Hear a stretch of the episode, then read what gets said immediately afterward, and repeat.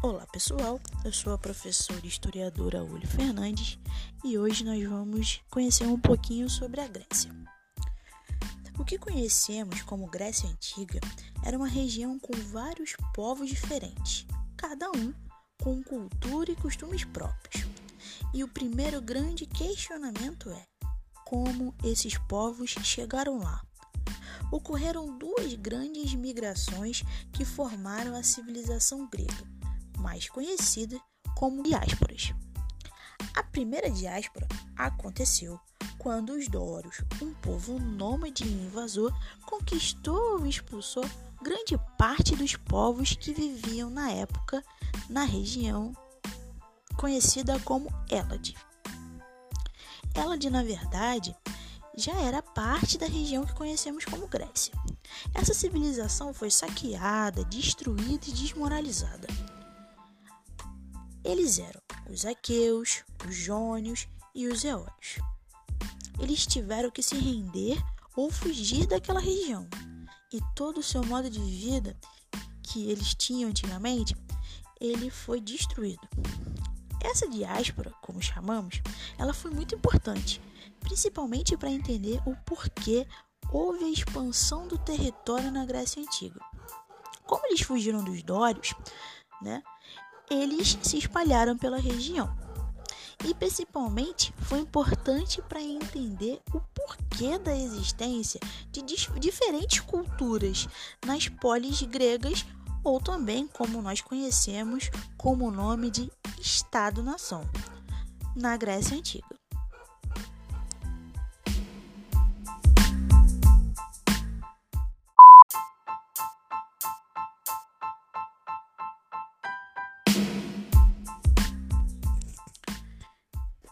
Também uma segunda diáspora. Bem, que ocorreu por conta da divisão de terras entre as pessoas que viviam lá. Terras essas conhecidas como terra coletiva, que era para produção, e terras familiares.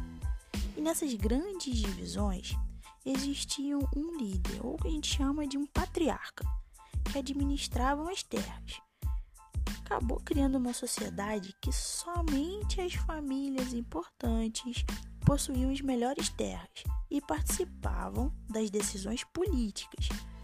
Também ficou conhecido como oligarquia. E quando a população cresceu demais e começou a faltar comida para aqueles que não são da elite, elas começaram a se afastar e procurar um novo lugar para viver, ou seja, tentar conseguir a própria terra. Por isso se espalhar mais ainda. Essas grandes terras, conhecidas como os genos, elas eram lideradas por esse patriarca e foram crescendo e crescendo e se dividindo em tribos, aonde a maioria dos proprietários de terras eram parentes e o restante das pessoas que existiam lá, elas tinham que trabalhar nas terras dessas famílias para sobreviver. Sendo assim, a sociedade começou a se dividir em três grandes grupos. O primeiro deles é o conhecido Eupátridas, que possuíam terra própria e eram livres. Temos também os Georgóis, eram livres, mas não possuíam terra própria. E os Tetas, que perderam a liberdade justamente por conta de dívida com as grandes famílias. Essas tribos se desenvolveram em cidades autônomas e com cultura própria, tendo uma estrutura política bem particular. Sendo assim, podemos dizer o seguinte: esses proprietários de terras criaram um lugar para discutir as questões administrativas e se reunir socialmente. Temos aí já uma formação política que chamamos de polis, ou cidade-estado, ou Estado-nação. Essas polis, elas eram separadas, em, na sua grande maioria, pelo relevo, que ajudou bastante a diferenciar o contato que uma polis tinha com a outra. Essa formação diferenciada, ela levava em consideração o pouco contato comercial que existiam entre elas. E mesmo as polis, que tinham tantas coisas diferentes, como cultura, estrutura política, a mistura entre todos esses povos que ocorreu nas duas diásporas afetou todo mundo, possuindo assim pelo menos alguns pontos em comum. Podemos apontar a língua, que tinha em comum, e a religião. Bem, pelo menos eles acreditavam basicamente nos mesmos deuses e possuíam a mesma base cultural. Além disso, a escravidão por dívida e o trabalho assalariado eram os fundos da economia. E com isso, podemos dizer, em toda a Grécia, a desigualdade social e a escravidão eram consideradas parte natural do modo de vida.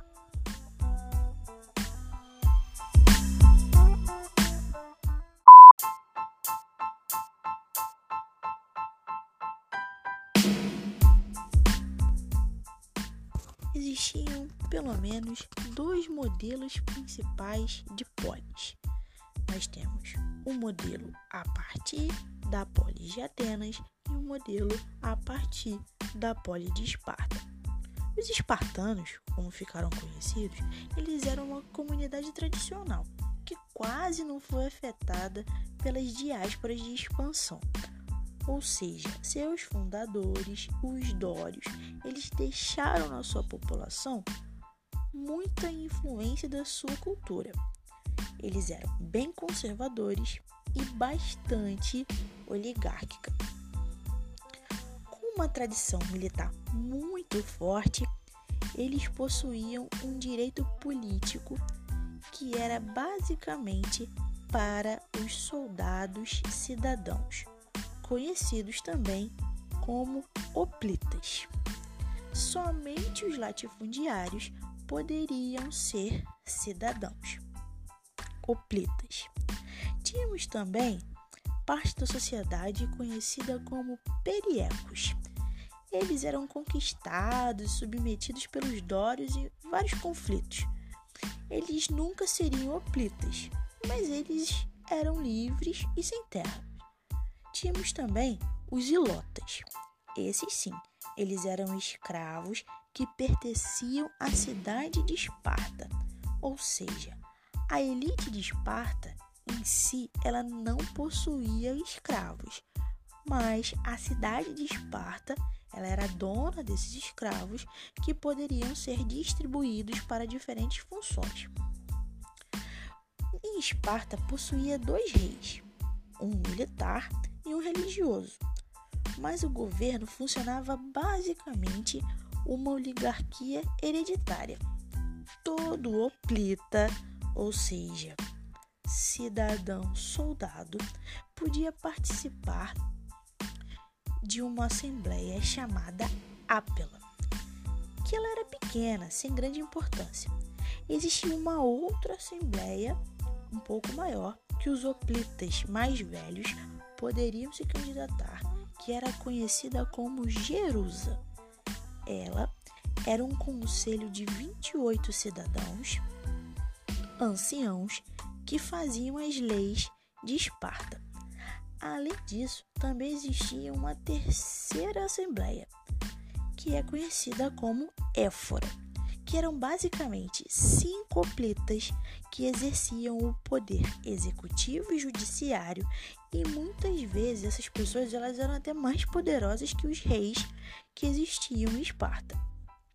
A estrutura da sociedade ela era voltada basicamente para criar guerreiros para defender os conflitos internos de Esparta e externos.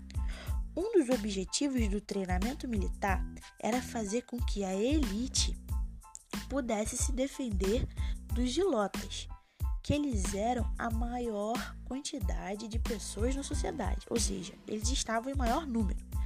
Então, a elite ela era formada militarmente para se defender desses ilotas.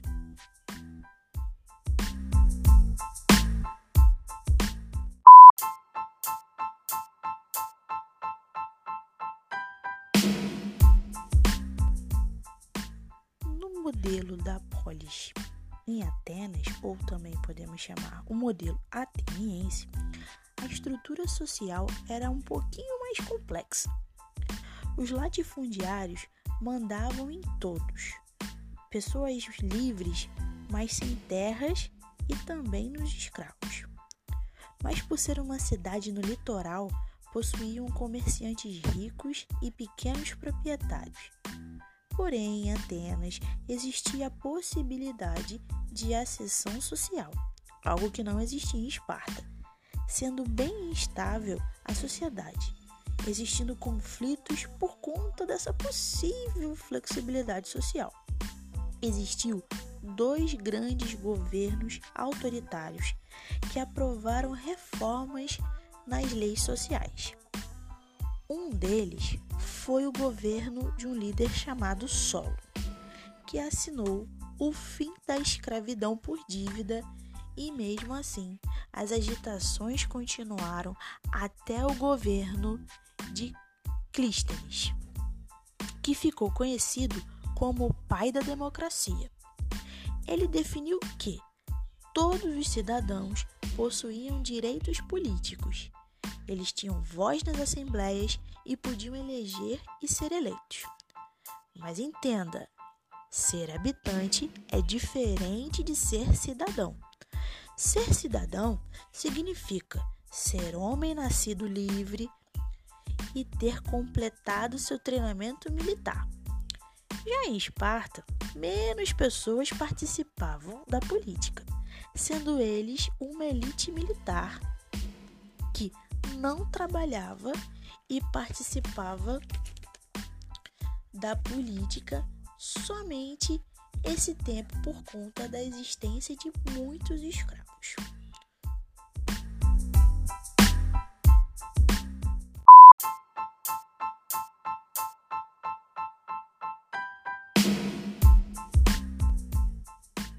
Podemos concluir então que a formação da Grécia Antiga, apesar da cultura e da política ser tão diferenciada, o povo grego, ele foi um povo forte e um povo inovador, e futuramente influenciando a cultura de todo o Ocidente.